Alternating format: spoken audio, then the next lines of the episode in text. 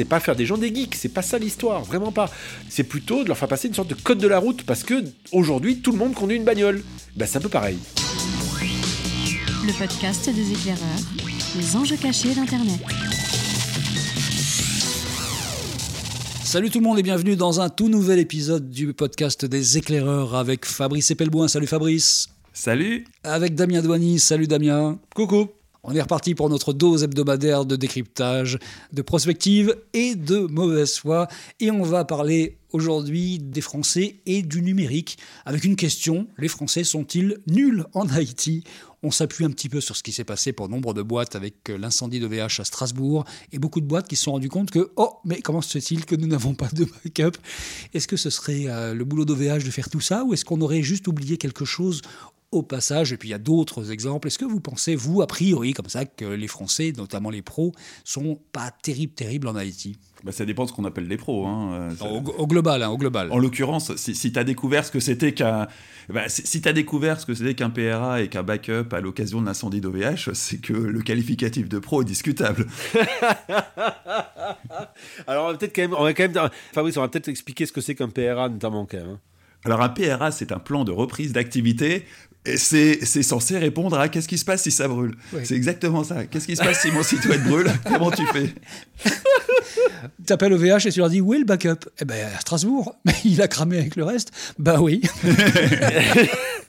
non mais effectivement, non mais euh, Fabrice a entièrement raison. Théoriquement, euh, n'importe quelle euh, boîte, je parle pas d'indépendant, mais ou de petite, toute petite boîte, mais théoriquement, si vous avez un, quelqu'un, un DSI, on va appeler ça comme ça, qui gère un tout petit peu vos infras, théoriquement, il doit avoir un plan de type PRA, donc qui permet de faire en sorte de, de repartir peut-être de zéro ou tout au moins de repartir rapidement euh, sur effectivement des, serveurs avec des backups, dans des copies, etc. Bref, c'est tout, une, un, on va dire un, protocole, si on peut dire. Non, mais les, les, DSI ont un PRA, faut pas déconner. bah oui, il faut espérer. Euh, faut espérer. Ce qui a cramé, c'est plutôt du site web de micro-boîtes euh, ou de gens qui. Mais, mais visiblement, il y avait des, des, gens qui avaient des business qui tournaient, des, des sites e-commerce qui tournaient et absolument rien en termes de PRA ou de backup. Hein. Alors voilà, il y a 3,6 millions de sites en carafe, c'est quand même énorme. Euh, la question de fond, c'est combien y a-t-il de sites euh, voilà, tu, parles de petits commerçants, de choses comme ça. Euh, oui, le problème, il est là. C'est quand vous êtes une, petite PME, que vous êtes un commerçant qui, justement, à cause du Covid, vous, êtes, vous avez créé votre site de e-commerce. Euh, ben voilà, vous essayez de vous adapter, et c'est bien. Euh, mais vous n'êtes pas du tout formé à, à, ce genre de problématiques-là. OVH, qui est censé être un acteur de confiance, crame. Bon, ça, c'est encore une autre histoire. Hein, qu'est-ce que tu fais? Et c'est là que tu te rends compte que... Ben, l'informatique, si on peut dire. Hein. Ça fait un vieux terme des années 80, mais l'informatique, c'est quasiment une science. Enfin, c'est quelque chose qui se, qui se prépare. Et c'est pas aussi simple qu'on le croirait que d'installer une Dropbox. Et puis surtout, le cloud, c'est l'ordinateur de quelqu'un d'autre. Cette preuve est faite que. Ceci dit, euh, il y a des trucs intéressants qu'on cramait euh, et qui montrent qu'il y a quand même des gens qu'on aurait pu imaginer pro qui se sont fait avoir. Je pense notamment à un gros site de stream de sport illégal qui a cramé et visiblement ils n'avaient pas de PRA. Euh, des serveurs de Command and Control de hackers qui ont cramé et apparemment ils n'avaient pas de PRA non plus. Parce qu'il y avait des serveurs de hackers au milieu, c'est ça qui est. Oui, oui, il y avait des serveurs de hackers au milieu et des, des, des, des hackers, enfin des, des c'était des business qui rapportaient de l'argent. Donc on peut imaginer, surtout de la part de cette population, que là, pour le coup, ils savent ce que c'est qu'un PRA, ils savent ce que c'est qu'un backup, et visiblement, ils n'en avaient pas. C'est quand même assez surprenant. Oui, parce qu'une startup qui n'a pas de backup, ça peut se comprendre. Je veux dire, elle n'a pas les moyens. Elle se dit, je vais chez OVH, c'est assez sécu. Non, ça non, peut exister. Non, ça peut exister. Non, non, non, non, non. Et éventuellement, ne pas avoir de PRA quand on est une jeune startup qui démarre, pourquoi pas. Mais du backup, c'est la base de la base de la base. Et c'est pas pas un budget de malade mental un backup. apparemment, il y a beaucoup de gens qui n'avaient pas pris, euh, qui étaient allés à l'économie en se disant ça va ça va très bien aller, un serveur à 3 euros par mois, tout va bien. Et, ça, c'était une énorme euh, incompréhension de ce que c'est qu'un serveur chez OVH. Alors déjà, bon, tu peux parler de l'offre d'OVH, effectivement, oui, qui est quand même à la base une offre plutôt low cost. Euh, le, deuxième élément, c'est la compréhension de ce que c'est que euh, l'informatique au sens large, et ce que tu disais, qui était très juste tout à l'heure, Fabrice, qui est que le cloud, c'est l'ordinateur de quelqu'un d'autre.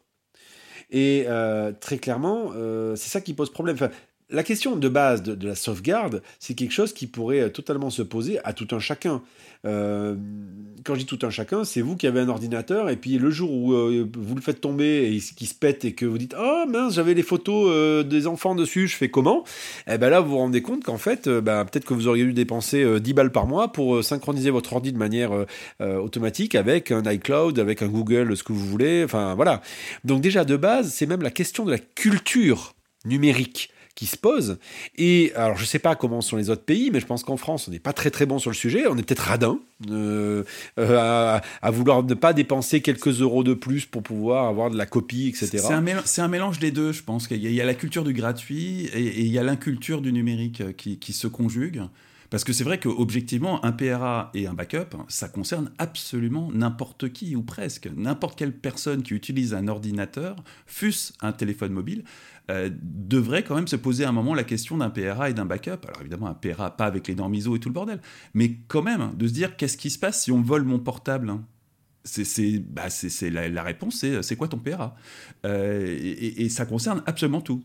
Il faudrait quand même qu'il y ait aussi, pour qu'il y ait une conscience, une formation, ça pourrait commencer dès le plus jeune âge, parce qu'on est tous avec des, armes numériques, et dans les écoles, par exemple. Il faut savoir que dans les écoles, les profs ne reçoivent absolument aucune formation, aucune formation, quelle qu'elle soit, sur le numérique, et qu'ils ont même leur propre matos. C'est-à-dire que tous les profs en France utilisent leurs propres ordi, et que, euh, je cite ma femme, par exemple, qui est prof, a touché euh, royalement 173 euros de prime numérique pour avoir fait un an de cours à distance avec la totale jambon beurre de, de technologie qu'il faut pour ça.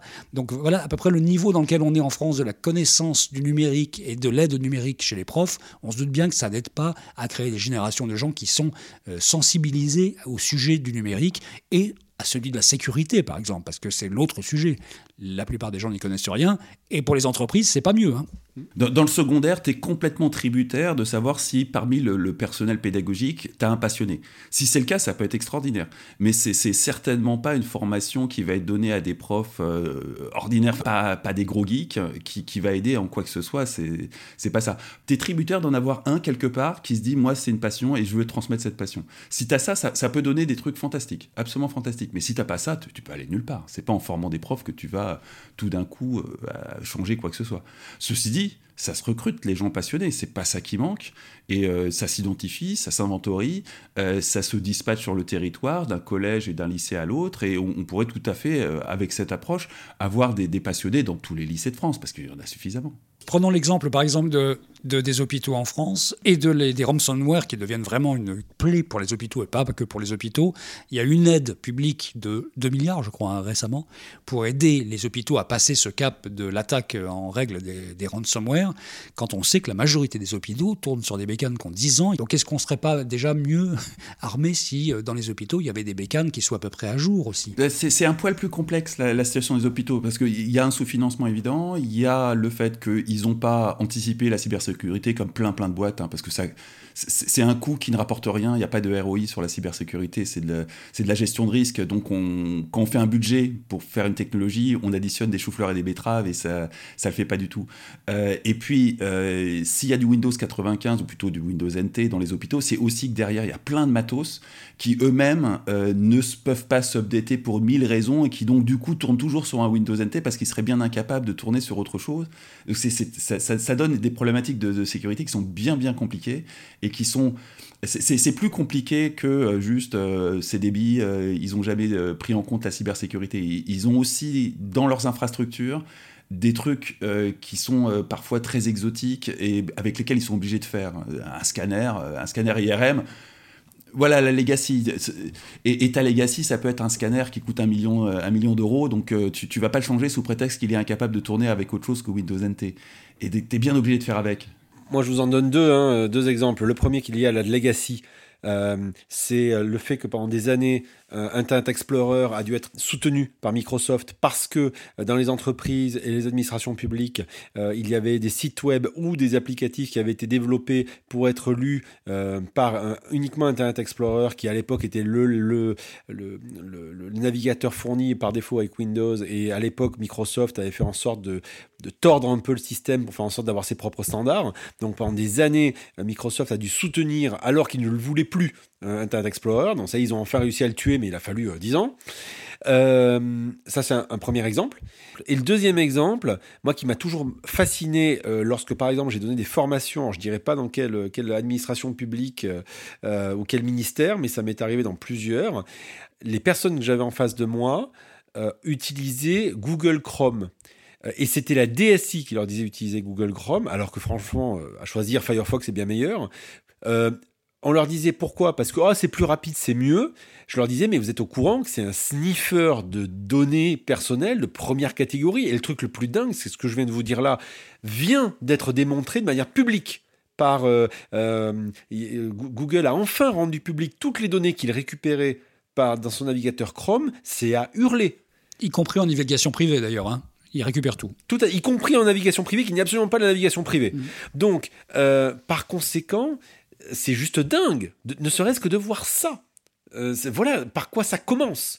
Et donc, euh, on commence par ça. Alors, allez, euh, allez demander aux gens de faire des systèmes de, de redondage de données, parce que tu comprends, on sait jamais, ça peut flamber. Waouh Et je pense que c'est une question de fond. Qui, enfin, vous le savez, hein, pour ceux qui écoutent ce podcast, moi c'est mon cheval de bataille, c'est ma, ma marotte, hein. c'est l'éducation, la culture. Et quand je dis la culture, c'est pas que la culture d'apprendre de. le but du jeu, c'est pas d'apprendre des systèmes d'information à l'école, mais c'est d'expliquer la criticité de ces éléments-là. Euh, pas de faire des gens des DSI. Euh, tout comme euh, le fait d'expliquer où vont les données, ou qu'est-ce qui se passe quand vous vous connectez à un réseau social et avoir conscience de ce qui peut se passer. Et après, vous faites ce que vous voulez, mais au moins vous en êtes conscient, vous êtes sensibilisé. Et aujourd'hui, c'est du grand n'importe quoi. On n'est absolument pas sensibilisé à ça. Et je répète, c'est pas faire des gens des geeks. C'est pas ça l'histoire. Vraiment pas. C'est plutôt de leur faire passer une sorte de code de la route parce que aujourd'hui, tout le monde conduit une bagnole. Ben, c'est un peu pareil. Fabrice, tu as l'impression qu'on est moins bon en France que, que dans d'autres pays euh, De ce que tu sais, toi, tu connais bien? Moi, il y, a un problème, il y a un problème culturel euh, pour plutôt fréquenter des, des, gens qui typiquement euh, font partie de COMEX. Euh, il y a un problème culturel fondamental en France, et qui est comme très caractéristique à la France, c'est que vous n'allez pas trouver de DSI dans des COMEX, et évidemment encore moins de RSSI. Euh, et, du coup, on, a des gens qui réfléchissent à des stratégies de transformation digitale, mais qui sont encore dans leur tête à considérer que leur DSI, c'est un fournisseur de services en interne. Et ça ne leur viendrait pas à l'idée de euh, faire participer leur DSI à des réflexions stratégiques.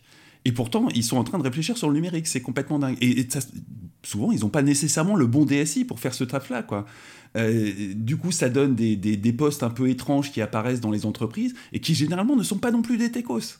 Donc on, a un schisme entre ce monde de l'ingénieur réseau, l'ingénieur informatique, et puis les, les, les, grandes semondes qui vont plutôt sortir d'HEC et de Sciences Po et, qui vont euh, réfléchir à de la stratégie, et les deux ne se parlent pas se méprisent, on va, pour la plupart dans la plupart des cas.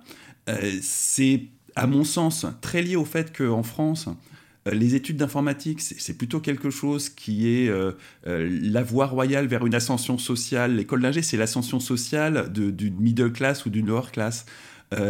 si tu sors de la upper class, tu fais pas une école d'ingénieur informatique, hein, sauf à être un passionné. Euh, du, coup, effectivement, ça, donne des mondes qu'on retrouve dans l'entreprise, parce que bon, l'ascenseur social, il est quand même bien bouché en France, où on, a des classes sociales avec dans les lower classes, à, qui on, se contente de demander de faire quelque chose, bah, tout le savoir-faire d'un point de vue numérique. Et ça, euh, c'est à mon sens très caractéristique de la France. Ça, ça, alors, déjà qu'on n'a pas de DSI dans les COMEX, évidemment, on n'a pas de RSSI c'est sûr que appréhender le risque informatique, c'est pas possible. C'est juste pas possible. Ça, va être appréhendé d'un point de vue financier. Et c'est là qu'on se retrouve à additionner ou soustraire des choses qui sont des investissements qui vont produire un retour sur investissement et des choses qui sont de la gestion du risque. Et ça ne peut pas s'additionner. Quand on va dans la Silicon Valley, il y a beaucoup, beaucoup de startups qui sont créées par des ingés, alors qu'en France, c'est créé par des gens qui sortent d'HEC, beaucoup.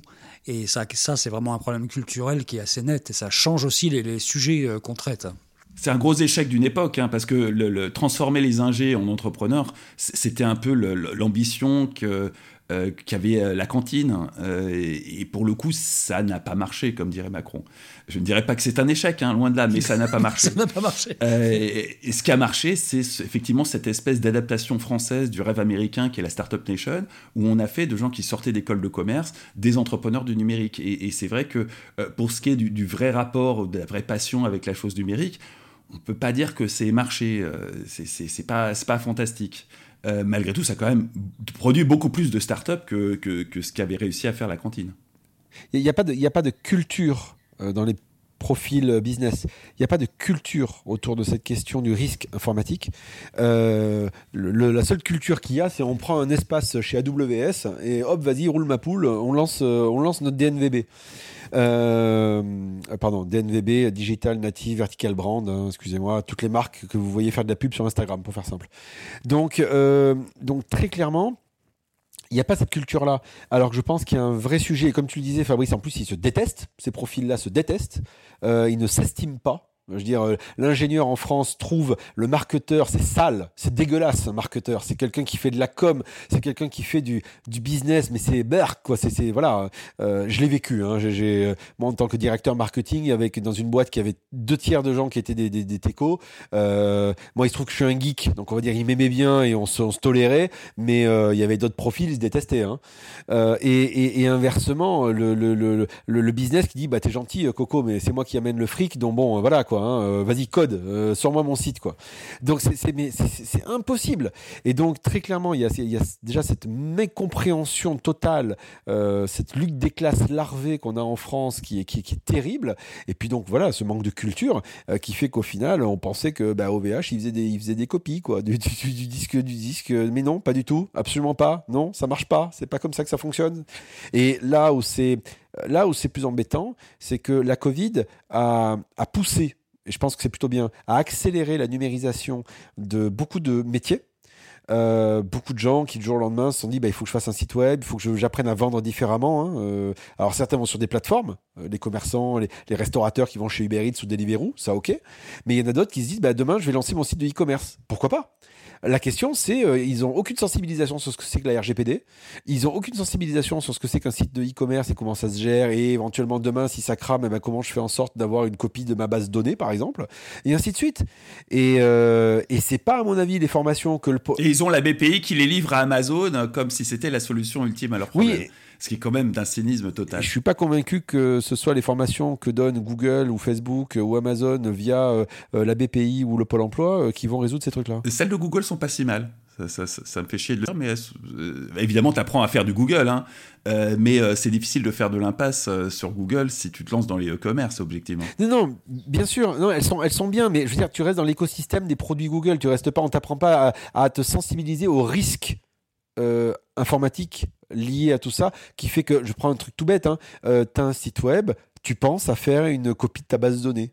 Voilà, je suis sûr que 80, je, je, mets ma main à couper que 90% des gens qui ont un site web euh, ne savent même pas qu'il faudrait qu'ils fassent une copie de leur base de données, même s'ils ont un WordPress tout con, hein, euh, qu'ils pensent à faire une copie de leur base de données on espère en tout cas pour terminer que l'incendie de Strasbourg chez OVH n'est pas une trop trop bonne nouvelle pour Amazon, pour Google, pour Microsoft, pour ces gens-là qui se disent ça y est, on a décrédibilisé l'acteur local, on va être tranquille maintenant pour avoir 100% du marché, ce qui pourrait arriver parce que là pour le coup c'est difficile dans une zone d'incompréhension telle de la plupart des gens de comprendre en fait que ça peut arriver et que c'était pas de la responsabilité d'OVH de sauver les meubles pour tout le monde quoi. Ah mais il y, a, trois ans, il y a un data center de Amazon qui a cramé à Tokyo. C'est des choses qui arrivent. Euh, même si OVH n'est pas exemple de reproche, hein, mais euh, un data center qui crame, ça arrive, c'est la vie. Euh, et quand c'est des data centers qui hébergent des très grosses entreprises, bah, ça fait chier des grosses entreprises, mais elles ont un PRA, donc elles s'en sortent. Dans le pire des cas, elles ont quelques jours de, de, de flottement, mais c'est pas une catastrophe. Euh, là, à mon avis, c'était beaucoup plus catastrophique parce que ça a touché la clientèle type d'OVH qui sont des tout petits qui, ne savaient pas ce que c'était qu'un PRA. Et ça a été un drame. Allez, on termine par un petit sondage entre nous trois. J'ai dit au départ, les Français sont-ils nuls en Haïti Réponse, sont-ils nuls jusqu'à 10 De 1 à 10, sur une échelle de 10, vous les, situez où dans le niveau de connaissance globale? On parle des pros et des, de Monsieur Tout-le-Monde. J'aime pas le terme de nul, mais je dirais plutôt euh, euh, sont inconscients. Sont-ils bons? C'est pareil, sont-ils bons alors si tu veux hein? Non, c'est important, nul ou bon, il y a un côté très, tu sais, euh, mauvaise note ou bonne note. Je pense plutôt le côté vivre sans se rendre compte de ce que c'est que l'importance aujourd'hui, enfin de ce que les outils informatiques nécessitent véritablement. Parce qu'on leur a vendu du rêve en leur disant regardez, ça marche tout seul, c'est génial. Et en fait, sans se rendre compte de ce que ça implique derrière. Donc sur ces aspects-là, et notamment sur les aspects euh, français euh, entrepreneuriaux, on va dire, qui utilisent ces outils-là, euh, parce que Madame Michu Monsieur, Monsieur Michu qui utilise Dropbox, je pense qu'il s'en tape et il a bien raison. moi, je dirais 8. D'accord. Mais Fabrice, qui devient de plus en plus politiquement correct, va dire que le mot nul n'est pas euh, recevable non plus. Non, moi je vais m'échapper à la question en disant que c'est, le problème, c'est pas tant les Français, c'est la culture française. Et la culture française est nulle en Haïti, euh, justement parce que ce schisme, hein, c'est, on est des littéraires à la base, et, et, et ça a formé une élite qui méprise naturellement l'IT parce que structurellement, éducativement, il se trouve que l'IT, euh, c'est fait par des gens qui sont issus des, couches populaires. Et on a ce que, Damien caractérisait par une espèce de lutte des classes à l'intérieur de, des entreprises, euh, qui se retrouve un peu partout, euh, dans les gouvernements, dans les entreprises, un peu partout, et qui fait que on a un problème culturel avec l'IT, et qu'il va falloir une, je sais pas, réconciliation sociale, ou un dialogue social, ou quelque chose comme ça, pour euh, passer ce cap très difficile de la transformation digitale euh, et, arriver à faire en sorte que ces gens se parlent. Ça va être compliqué et ça va demander beaucoup d'efforts de part et d'autre. Heureusement, chez les éclaireurs du numérique, on a un PRA. Notre PRA, nous, c'est de revenir dans une semaine. C'était facile, mais ça permet de conclure. Allez, merci les gars et à la semaine prochaine. Ciao À la semaine prochaine